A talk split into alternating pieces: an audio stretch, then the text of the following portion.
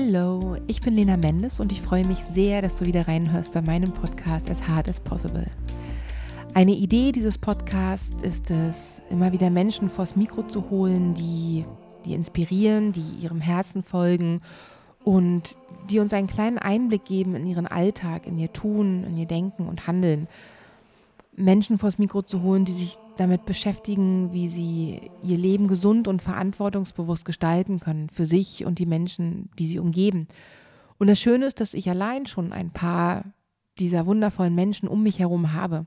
Und eine davon ist Conny Söst, eine liebgewonnene Freundin, die sich die Zeit genommen hat, mit mir über Gesundheit, über Bewegung, über Eigenverantwortung, über Glaubenssätze zu sprechen. Und außerdem widmet sie seit etlichen Jahren ihr Studium dem Thema Kinder und Bildung und lässt uns teilhaben an ihren Gedanken zum aktuellen Schulsystem und dem, welche Art von Unterstützung Kinder in ihren Augen wirklich brauchen.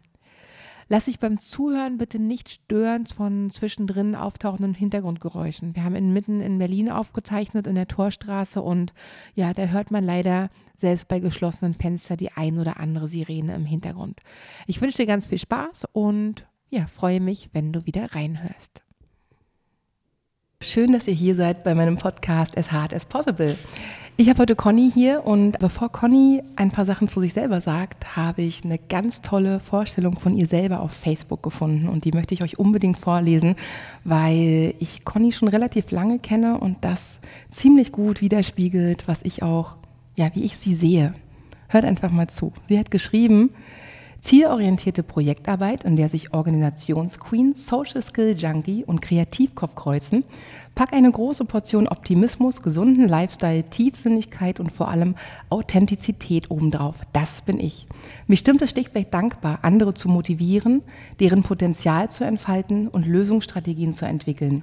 Ergo inspirieren mich vor allem Projekte, die ein loyales Miteinander und positives Karma beherzigen, dem Neuen offen und reflektiert gegenüberstehen und mit gewisser Leidenschaft und Schöngeist den Weg zum Ziel beschreiten. Ich bin zutiefst davon überzeugt, dass ich Berge versetzen kann, wenn ich meinem Herzen und damit meiner Intuition folge. Ja, und genau das ist das, äh, wie ich Conny sehe. Und ja, ich würde sagen, wir starten einfach mal. Conny, wer bist du eigentlich? Welche der vielen unterschiedlichen Rollen in deinem Leben nehmen gerade besonders viel Raum ein? Was macht dich gerade aus? Also tatsächlich, dass ich für mich beschlossen habe, dass das Leben für meinen Entwicklungsweg da ist. Also ist die Suche nach mir selbst. Aha, okay. Das heißt, ich möchte mir immer näher kommen, mich kennenlernen, ähm, weiter in meine Authentizität kommen können. Ja. Das ist tatsächlich mega wichtig für mich, weil ich eben so ein Herzensmensch bin und so super sensible, feine Antennen aufgebaut habe als Kind offensichtlich und ähm, eh alles wahrnehme um mich herum, sehr schnell. Und ähm, ja, ich mich dadurch lernen möchte, abzugrenzen von anderen Emotionen, möchte die Gabe aber irgendwie auch nutzen, anderen zu helfen, also speziell Kindern und Jugendlichen. Mhm. Ähm, traue mich momentan immer noch nicht so richtig und möchte also auch dementsprechend irgendwie ein bisschen, naja, innere Stärke ist vielleicht das falsche Wort, meinen Selbstwert heben, dass ich wirklich so, wie ich bin, gut bin und wertvoll bin dass ich zu meinem Weg stehe und den vielleicht nicht so beschreite, wie die gesellschaftliche Norm in der Mehrzahl das tut, mhm. dass mir so materielle Güter einfach auch tatsächlich weniger wichtig sind. Ja. Und ich eben versuche ganz stark weniger im Außen zu sein, auch wertfreier zu werden. Und ich glaube, das findet sich halt in meinem ganzen Sein wieder. Dadurch bin ich auch sehr gesundheitsliebend. Mhm ähm, total sportaffin, ja. aber betreibe auch Sport mittlerweile tatsächlich anders, also eben eher aus der Freude heraus, dass mich das ja erfreut, die also einfach so eine Bewegungsfreude, dass ich auch in Bewegung bleibe. Diesen Drang habe ich schon immer gehabt, mich ja. entwickeln zu wollen. Und ich glaube, da sind auch viele in meinem Bekanntenkreis, die denken, boah, du bist jetzt 36 und du hast noch dein Zweitstudium an der Backe. Mhm. Krass, hast du da überhaupt noch Bock drauf? ja, habe ich und ich möchte das jetzt auch irgendwie abschließen. Aber das, das gehört einfach zu mir dazu. Und ich glaube, wenn man in die Richtung geht und mit Kindern und Jugendlichen arbeiten will, ist das unabdingbar, dass man sich entwickeln möchte. Ja. ja. Um das eben doch weiterzugeben. Aber lass uns noch einen Schritt zurückgehen. Das mhm. heißt, du, du studierst ähm, deinen zweiten Studiengang. Was war, was war das Erste, was du studiert hast? Und ähm, ja, was, was war deine ursprüngliche Idee überhaupt mit dem Studium? Mhm. Also das war Patholinguistik. Das ist ein ein Fach, was sehr interdisziplinär ist. Also da steckt viel Psychologie drin, viel Neurologie, also es ist Humanwissenschaft. Und da sind so Dinge versteckt wie Neurolinguistik, Psycholinguistik, aber auch ähm, allgemeine Sprachwissenschaften. Mhm. Aber alles in Bezug auf die Sprache. Das heißt, wie erwirbt ein Kind die Sprache? Wie ist das, wenn das Kind das nicht ordentlich schafft? Mhm. Welche sprachtherapeutischen ähm, Maßnahmen kann ich da greifen? Ich bin also auch als Sprachtherapeutin ausgebildet dadurch. Ja. Wie ist das bei Erwachsenen, wenn die eben zum Beispiel einen Schlaganfall hatten mhm. oder sowas ähnliches? Ne? Wie ist das dort, wenn Sprache gestört ist? Wie plastisch ist das Gehirn noch? Wie viel kann da spontan wieder heilen? Mhm. Wie kann ich da nachhelfen? Und habe natürlich total stark gelernt, mir Forschungsmethoden auszudenken. Ja. Also ich hätte tatsächlich in die Forschung gehen können. Und was ich halt gemerkt habe, dass ich eben so einen krassen Wissensdurst habe, dass ja. ich das Studium super durchgezogen habe also war auch recht gut da drin. Mhm. Es hat mir auch Spaß gemacht, aber der praktische Beruf, weder in der Forschung, ich habe viele Hiwi-Jobs gehabt, das war mir irgendwie zu wenig mit Menschen zu tun. Ja.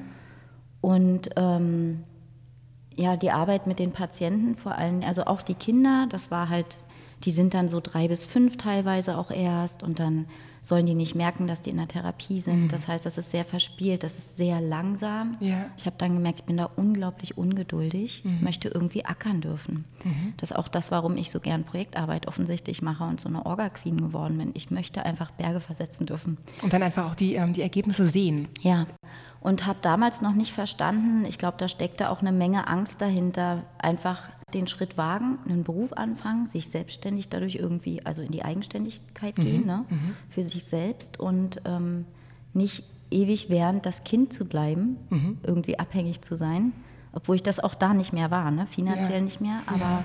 habe das dann einfach nicht gemacht und habe halt gemerkt, macht mir irgendwie nicht so richtig Spaß, also da war ein ganz großer Widerstand. Ich habe das dann einfach sein lassen, habe währenddessen aber schon gegen Ende geguckt, wie schaut es denn aus, weil mit Kindern, Jugendlichen arbeite ich total gerne und habe da immer sofort irgendwie so einen Draht, da muss ich gar nichts ja. für machen. Das merkt man auch, wenn man mit dir unterwegs ist. Ne? Also ja. ich habe ja auch Kinder und die sind ja sofort, sind, waren ja schon von der ersten Begegnung an, glaube ich, total verliebt. Ja, momentan ist das auch gerade wieder total krass und ich glaube, das liegt einfach daran, weil ich so viel mehr meinem inneren Frieden näher gekommen bin ja. und dann existiert man irgendwie auf Augenhöhe mit den Kindern, das merken die. Ich behandle die halt nicht wie ein Schwachkopf mhm. oder denke so, ja. komm, sei mal ruhig, wir Erwachsene ja. reden jetzt oder so. Ne? Ja. und dann habe ich halt äh, den Lehramtsstudiengang mit Schwerpunkt Inklusionspädagogik. Also Mathe und Deutsch waren da Pflicht. Dann mhm. ich noch so Mathe. Oh holla. Ach, machst du jetzt einfach und habe äh, hab das also habe schon zwei drei Vorlesungen während des alten Studiums belegt, die auch mit Noten und so alles ne, abgeschlossen ja. habe. Dann gemerkt, nee, komm, das mache ich jetzt einfach. Und dann fing das aber tatsächlich irgendwie wieder an, dass ich gemerkt habe, äh, da tun sich schon wieder so Widerstände auf. Ja. Warum ist das so bei mir? Ja.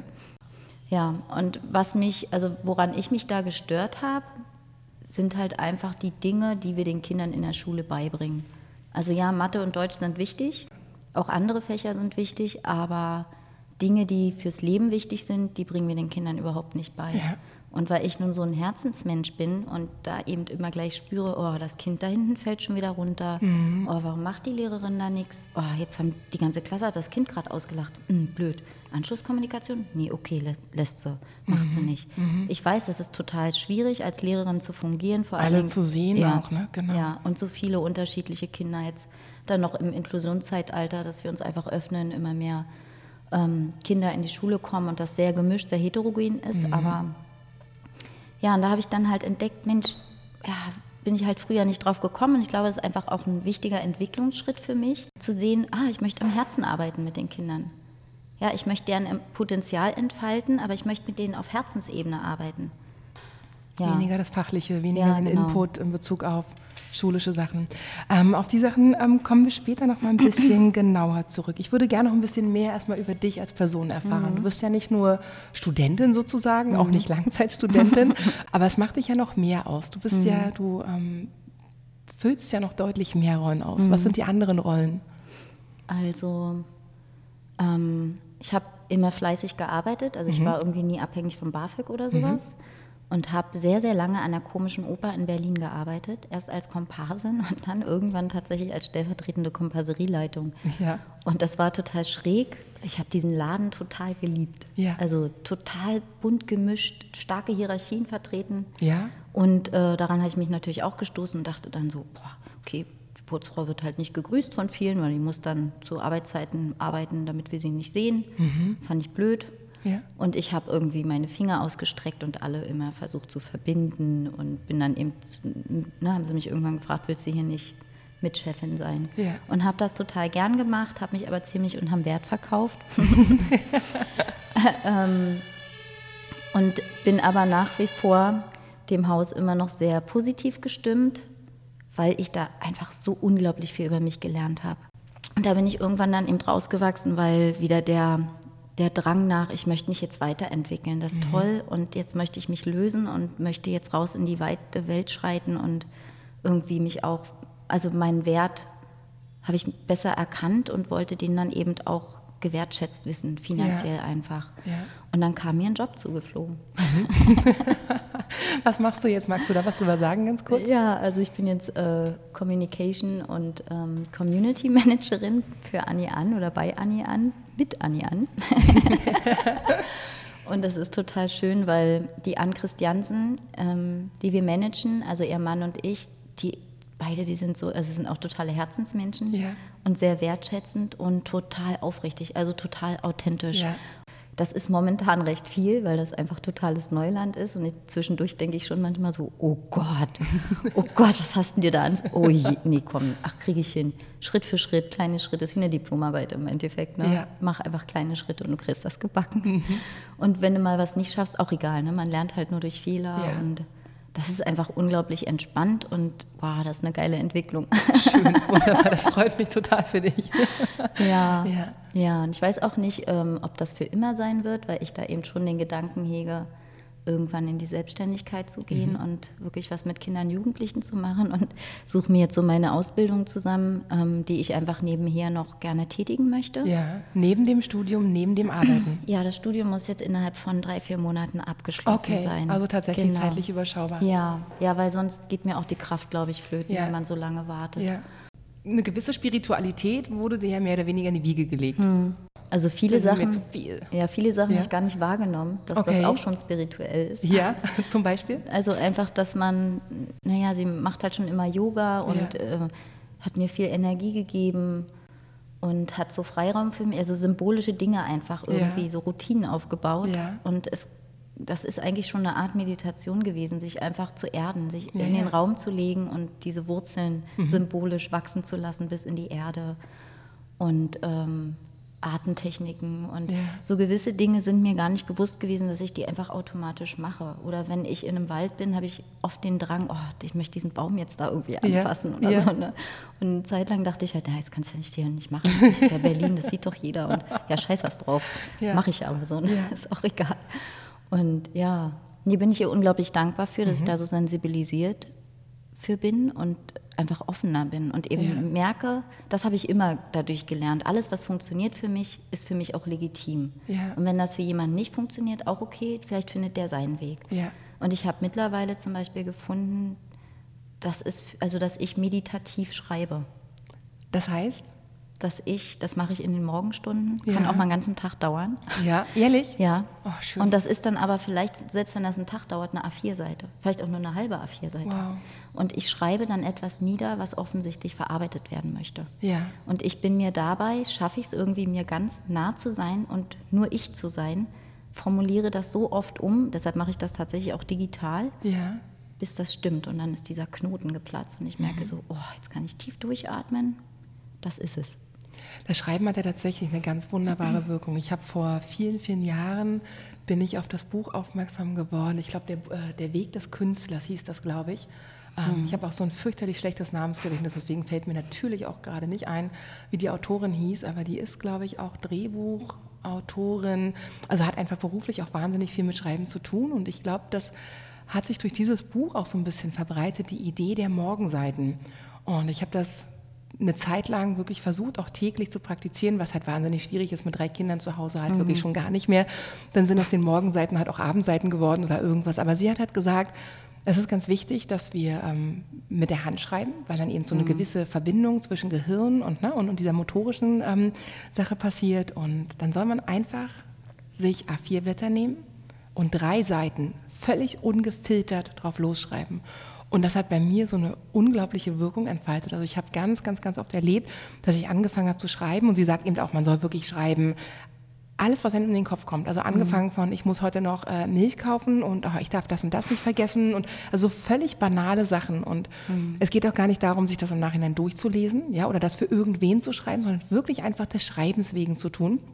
Und dann kommt ganz oft, nicht immer, aber ganz oft ist dann so nach anderthalb Seiten, habe ich gemerkt, ist dann wie so ein Schalter, der umgelegt wird. Und dann geht so eine, ja, wie so eine Reflexionsarbeit, also als würde da wirklich im Gehirn irgendwas freigesetzt würden, äh, werden. Und Dinge, die sonst so, ja, wie so ein, mhm. wie noch im Chaos, ja, wenn man irgendwelche Sachen noch nicht völlig durchdacht hat oder noch nicht zu Ende gedacht hat oder sich emotional auch irgendwie gerade in so einem Chaos befindet, da klärt sich dann ganz schnell, ganz großartig was und es ist unglaublich bereichernd. Also mhm. dieses Schreiben an sich mhm. ist tatsächlich eine sehr meditative Sache, egal mhm. wie man es praktiziert. Mhm. Ähm, ja, kann ich auch tatsächlich nur, nur mhm. empfehlen. Drei Morgenseiten, bei mir sind es oft Abendseiten geworden, aber auch das ist halt vorm Schlafengehen einfach eine ganz mhm. schöne Sache, um dann den Tag abzuschließen oder eben auch meine Woche abzuschließen. Täglich komme ich halt schon lange nicht mehr dazu, aber auch das ist was, was ich mir auf jeden Fall vornehme. Und das ist ganz komisch, weil früher, als ich jünger war, so Anfang 20 oder auch in den Teenie-Jahren, da waren das immer negative Dinge, wenn ja, ich okay. richtig Bauchschmerzen hatte, ja. weil da irgendwas passiert oder keine Ahnung so, ne? Mhm. Naja, und dann auch noch gar keine Eigenverantwortung eigentlich ja. da, ne? Oha. Und ähm, das ist gar nicht so. Das sind tatsächlich irgendwie sehr tiefsinnige Dinge ja. mittlerweile. Dann auch, ich poste das ganz selten mal auf Instagram. Mhm. Ich dann denke, ach, das ist jetzt auch mal gut für meinen Selbstwert wieder, das loszuwerden. Kriege ja. dann auch ähm, Feedback von mhm. Leuten, die ich auch kenne, auch manchmal Negativ-Feedback und mhm. merke, das, das ist total egal. Ja. Das ist gut für mich, dass ich das Feedback kriege und merke, schön, ist ja mein Text. Ja, ja, genau. Musst du ja gar nicht so fühlen, ne? Ja. Aber Feedback ist ja schon wichtig. Also merkst du da immer noch sowas, dass du da, ähm, dass da so eine gewisse Abhängigkeit, ähm, ja eben wie du schon sagst, also du versuchst dich ja von diesem Außen zu lösen. Mhm. Aber ist das schon immer noch ein Punkt, dass du sagst, dass es dir wichtig ist, dass du, ja, ich sag mal, positives Feedback oder eine gewisse Bestätigung von außen bekommst oder bist du da schon völlig frei von? Also beim Schreiben nicht oder beim Posten, ja. aber ich glaube auf richtig face-to-face -face sozialer Ebene. Mhm. Jeder mhm. möchte irgendwie geliebt werden. Klar. Und dann merkt man vielleicht irgendwann hoffentlich, oh, was ist mit der Eigenliebe? Ja. Ist man mit jemandem zusammen, weil man geliebt werden möchte? Ja. Schafft man das nicht von ihm zu, also sich zu trennen, weil mhm. man Angst hat, allein zu sein ja. und eben nicht komplett für sich ausbalanciert ist? Ja. Das sind, glaube ich, so Sachen, wo ich mir nicht sicher bin und auch dran arbeite. Also, aber nee, ich poste mega selten was auf Instagram. Ich gucke mir eigentlich auch nichts anderes mehr an, schon sehr lange mhm. nicht mehr, mhm. weil ich merke, alles, was ich in meinen Kopf schütte, das ja, macht was mit meinem Bewusstsein ja. und natürlich auch Unterbewusstsein. Klar. Ich gucke auch keine Nachrichten, kein Fernseher, schon mhm. Ewigkeiten nicht, mhm. kein Radio. Ja. Das sind meistens Negativschlagzeilen oder Sachen, die mich beängstigen und ja. nee, das muss da nicht rein in meinen Kopf. Mhm. Ich habe gerade mit meiner Tochter, ähm, ich glaube, den, den, Begriff Soul Food, das hört man ähm, oder liest man ganz oft im Zusammenhang tatsächlich ja mit Essen, mit Nahrung aufnehmen. Mhm. Und ähm, meine Tochter, die ist jetzt achteinhalb. Und da ist natürlich schon auch, ähm, sind ganz viele Dinge, die im Laufe des Alltages, im Laufe des Schulalltages auch auf sie einprasseln. Angefangen von irgendwelchen Streits mit, mit Freundinnen oder mit Negativkommentaren von anderen Schülern oder eben einfach Dinge, die sie, ja, die, die ihr nicht gut bekommen, wo mhm. sie einfach merkt, die beschäftigen sie. Und dann sind wir auch irgendwann im Gespräch darauf gekommen, weil ich natürlich auch sehr auf gesunde Ernährung achte, dass ich dann versucht habe, ihr zu erklären, dass es ja nicht nur Nahrung für den, für den Bauch gibt, dass es nicht nur Nahrung für den Magen und für unser Verdauungssystem gibt, sondern dass es auch Nahrung fürs Gehirn gibt. Ne? Und gerade mhm. wenn man dann so Tage hat, wo man vielleicht gemerkt hat, da ist ganz viel Negatives und ganz viele Dinge, die einem nicht gefallen, dass es dann ganz sinnvoll ist, die so ein bisschen auszugleichen. Also genauso wie wenn ich, Junkfood essen wir nun gar nicht, aber wenn wir vielleicht wirklich mal einen Tag hatten, wo einfach zu viele Süßigkeiten ähm, mit äh, im Laufe des Tages äh, in, den, in den Mund gekommen sind, ähm, ist es ähnlich ja auch mit, mit Dingen, die uns ins Gehirn rieseln sozusagen. Mhm. Und dass man das dann mhm. ausgleicht, eben nicht durch gesunde Ernährung, sondern eben einfach durch Dinge, die uns gut tun. Und mhm. ähm, versuche sie halt auch dafür zu sensibilisieren, herauszufinden, was ihr gut tut. Was ist für sie also positives Soul Food? Und ich mhm. glaube, in die Richtung geht das tatsächlich, mhm. ne, dass man versucht, mhm.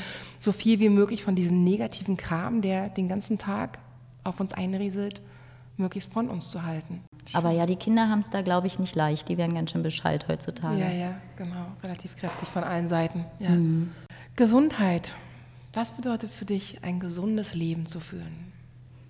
Also ich koppel Gesundheit ganz stark an gesunde Emotionen, an positive ja. Emotionen. Ja. Ähm, weil ich natürlich auch das gemerkt habe, dass ich einfach, wenn ich emotional nicht gut drauf bin, oh, dann kann sich mein Körper tolle Dinge ausdenken. Natürlich greift das auch ins Thema Ernährung. Ja. Also ich lebe seit drei oder vier Monaten jetzt tatsächlich vegan. Mhm. Und der Schritt dahin war gar nicht mehr so leicht, weil ich halt kaum Milchprodukte gegessen habe, außer Käse. Gar nicht mehr so schwer, meinst du? Weil du ja, gar nicht, genau. Ja, genau. Und Fleisch habe ich sowieso so gut wie gar nicht gegessen. Mhm. Und äh, da warst du mir tatsächlich ein Vorbild. und dann dachte ich, komm, das kann dann nicht so schwer sein. Ja. Und habe mich dann halt auch nochmal für mich so ein bisschen mit der Thematik auseinandergesetzt. Da gibt es ja verschiedene Gründe, warum man mhm, das gerne möchte. Genau, ethische Gründe, ähm, ökologische Gründe, gesundheitliche Gründe, ja. Genau, und dann dachte ich, oh, der Punkt, dass äh, die Tiere, wie die geschlachtet werden und gehalten ja. werden, was streuen die denn da für Toxine mhm. aus und mhm. äh, auch an energetischen Dingen. Ja, genau. Das nehme ich dann also auf. Ja. Ist ja für mich wahrscheinlich eher kontraproduktiv. Mhm. Und ja, ich habe eh davor fast immer nur Bio eingekauft, also ja. richtig im Alnatura oder so und komme auch vom Land. Also liebe das auch in der Erde zu graben und selber was zu ernten und ja. merke auch, das fehlt mir auch mittlerweile. Mitten in der Stadt, ja, mitten in Berlin. Wirklich mittendrin, oha, ja. Ähm, ja, und natürlich auch ein Ausgleich zwischen sich sehr viel bewegen, also einfach Bewegung, aber auch mal Stillstand, zurückziehen. Das ist total wichtig. Und mhm. ich bin schon sehr extrem Schon ein starker Bewegungsmensch, ja, ne? Also du auf bist jeden eigentlich Fall. schon sehr viel in Bewegung. Auf ja. jeden Fall, aber ich glaube, wenn man das als Kind schon, meine Eltern waren halt immer schon sportlich und die haben mich halt überall mit hingenommen ja. und dann habe ich wahrscheinlich motorisch einfach auch viel dazugelernt und es fällt mir nicht so schwer, mhm. was Neues da auszuprobieren und bin jetzt auch vom Körperbau sehr athletisch schon immer gewesen. Auch als Kind habe ich die Rückmeldung schon immer bekommen und habe wahrscheinlich auch diesen Glaubenssatz dann irgendwann aufgebaut, dass ich das eh kann. Ja. Und habe da, da geht mein Selbstwert mit mir durch die Decke. Ne? Das, das, ist wirklich krass. Ja. Wo ich so denke, oh, okay, wow. Ja.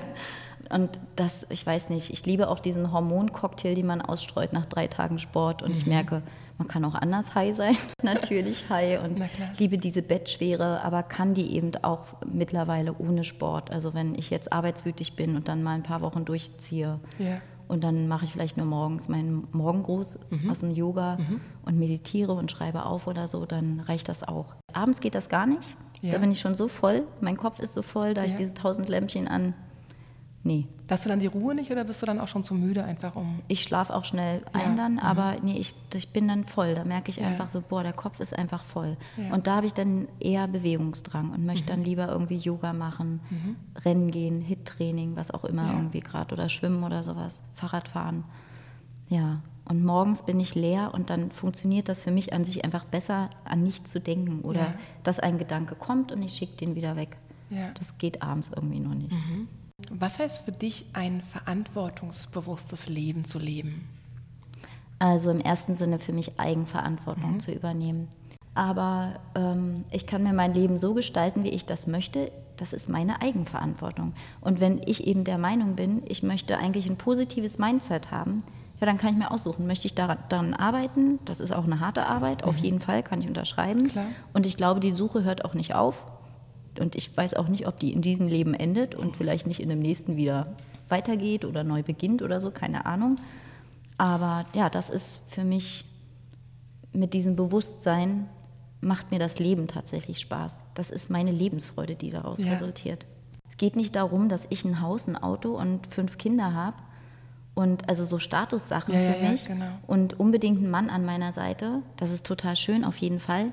Ja, aber das sind eben nee, das geht um mich. Es geht tatsächlich um mich und ich muss mit mir, möchte mit mir klarkommen und meinen inneren Frieden einfach finden.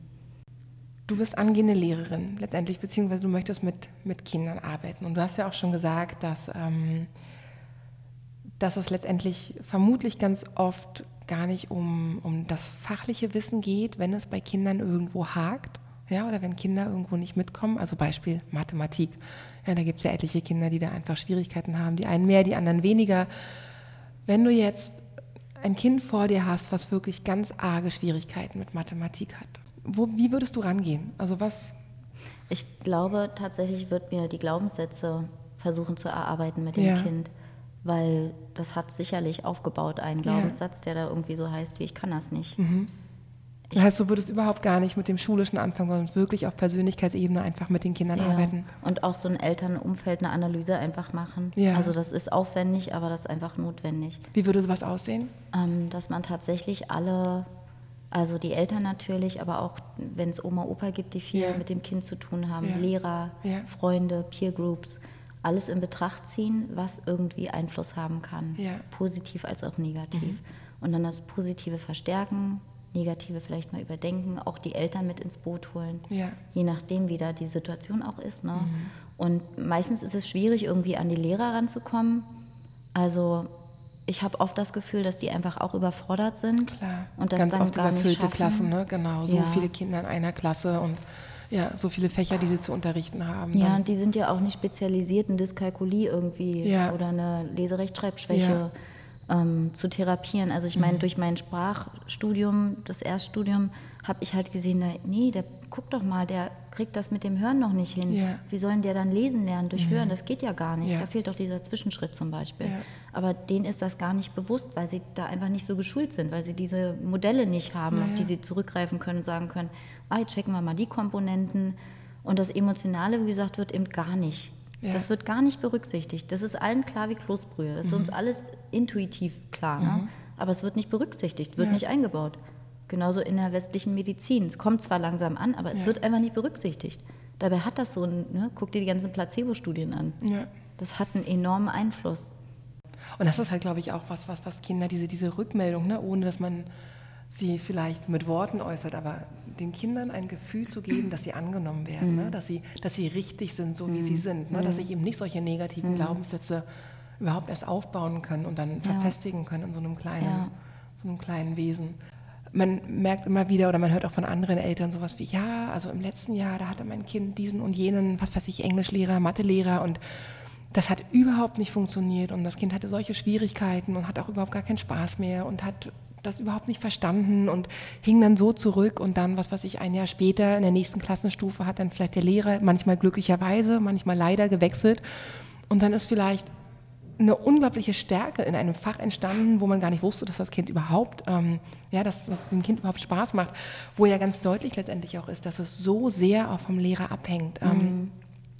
Inwiefern glaubst du, kann man und sollte man schon beim Studium, also beim, beim, ja, beim Lernen, wie man Kindern etwas beibringt, wie sehr sollte das berücksichtigt werden oder wie kann das überhaupt berücksichtigt werden? Also letztendlich wird ja im, im Studium auch nur das ganze Fachliche gelehrt. Ne? Hm, also ja, natürlich auch so ein bisschen Methodik, Methodik Didaktik, ja. genau.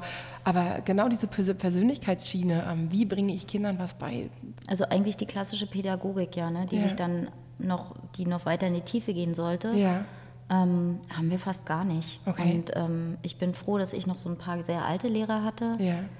Ähm, Gerade in Mathematik, Frau Klunter zum Beispiel, mega, also großartig, die Frau ja. wirklich großartig. Die hat aber eben einfach dieses Gespür und das musst du einfach mitbringen. Ja. wenn du es nicht hast, wirst du halt ein Lehrer, tja, wirst du. Genau. Weil du fachlich fit bist, aber. Ja. Das ist ja wie bei Ärzten so ähnlich. Ne? Ja. Wahrscheinlich wäre es ganz schön, mein Mann hatte gestern die Idee, im Prinzip müsste man wirklich anstatt ähm, irgendwelchen Diplomarbeiten oder irgendwelchen ersten, zweites Staatsexamen, sollte man eher solche praktischen Prüfungen halt auch für Lehrer. Ne? Also dass man zum Beispiel irgendeinen Sachverhalt hat, den man als angehender Lehrer dann einer gewissen Gruppe an Schülern vermitteln muss und dann in die Bewertung eingezogen wird, wie viele Kinder es verstanden haben und wie viele Kinder damit gut umgehen können. Mhm. Ich glaube, das wäre viel ausschlaggebender als einfach nur ja. Ja, und das ist total schwer, weil eigentlich soll man ja individuelle Lehrpläne schreiben. Also, dass ja. es einen, einen Lehrplan für alle gibt, ist schwachsinnig, weil jedes Gehirn lernt ja schon anders. Genau, aber eben genau, das ist ja die, die Fähigkeit, die du haben musst. Du musst es ja. eben verschiedenen Individuen erklären können, du musst es ihnen vermitteln können. Ja. Und ja, und genau daran sollte man doch bemessen werden letztendlich. Und ich bin zum Beispiel jemand, ich habe immer so einen Hang zum Perfektionistischen gehabt. Das geht jetzt mittlerweile auch ganz gut. Ja.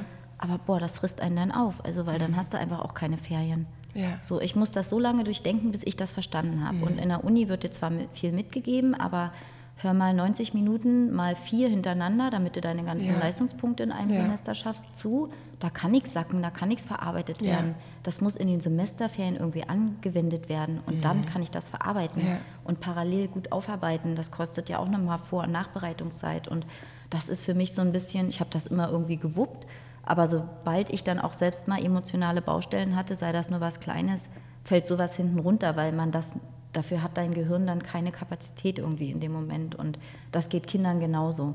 Wenn die in die erste Klasse kommen, dann ist das ein krasser Schritt für die. Ja. Die sind aufgeregt und die Lehrerin ist auch aufgeregt. Ne, das ist so ein, ein Schritt in die Erwachsenenwelt, was ich schon wieder, das finde ich zum Beispiel, ist wieder so eine mm, Negativdenke. Ja. Warum kann das nicht einfach der Kinderweg bleiben? Ja. Sie gehen ihren eigenen Weg, aber sie werden jetzt nicht erwachsen. Ja.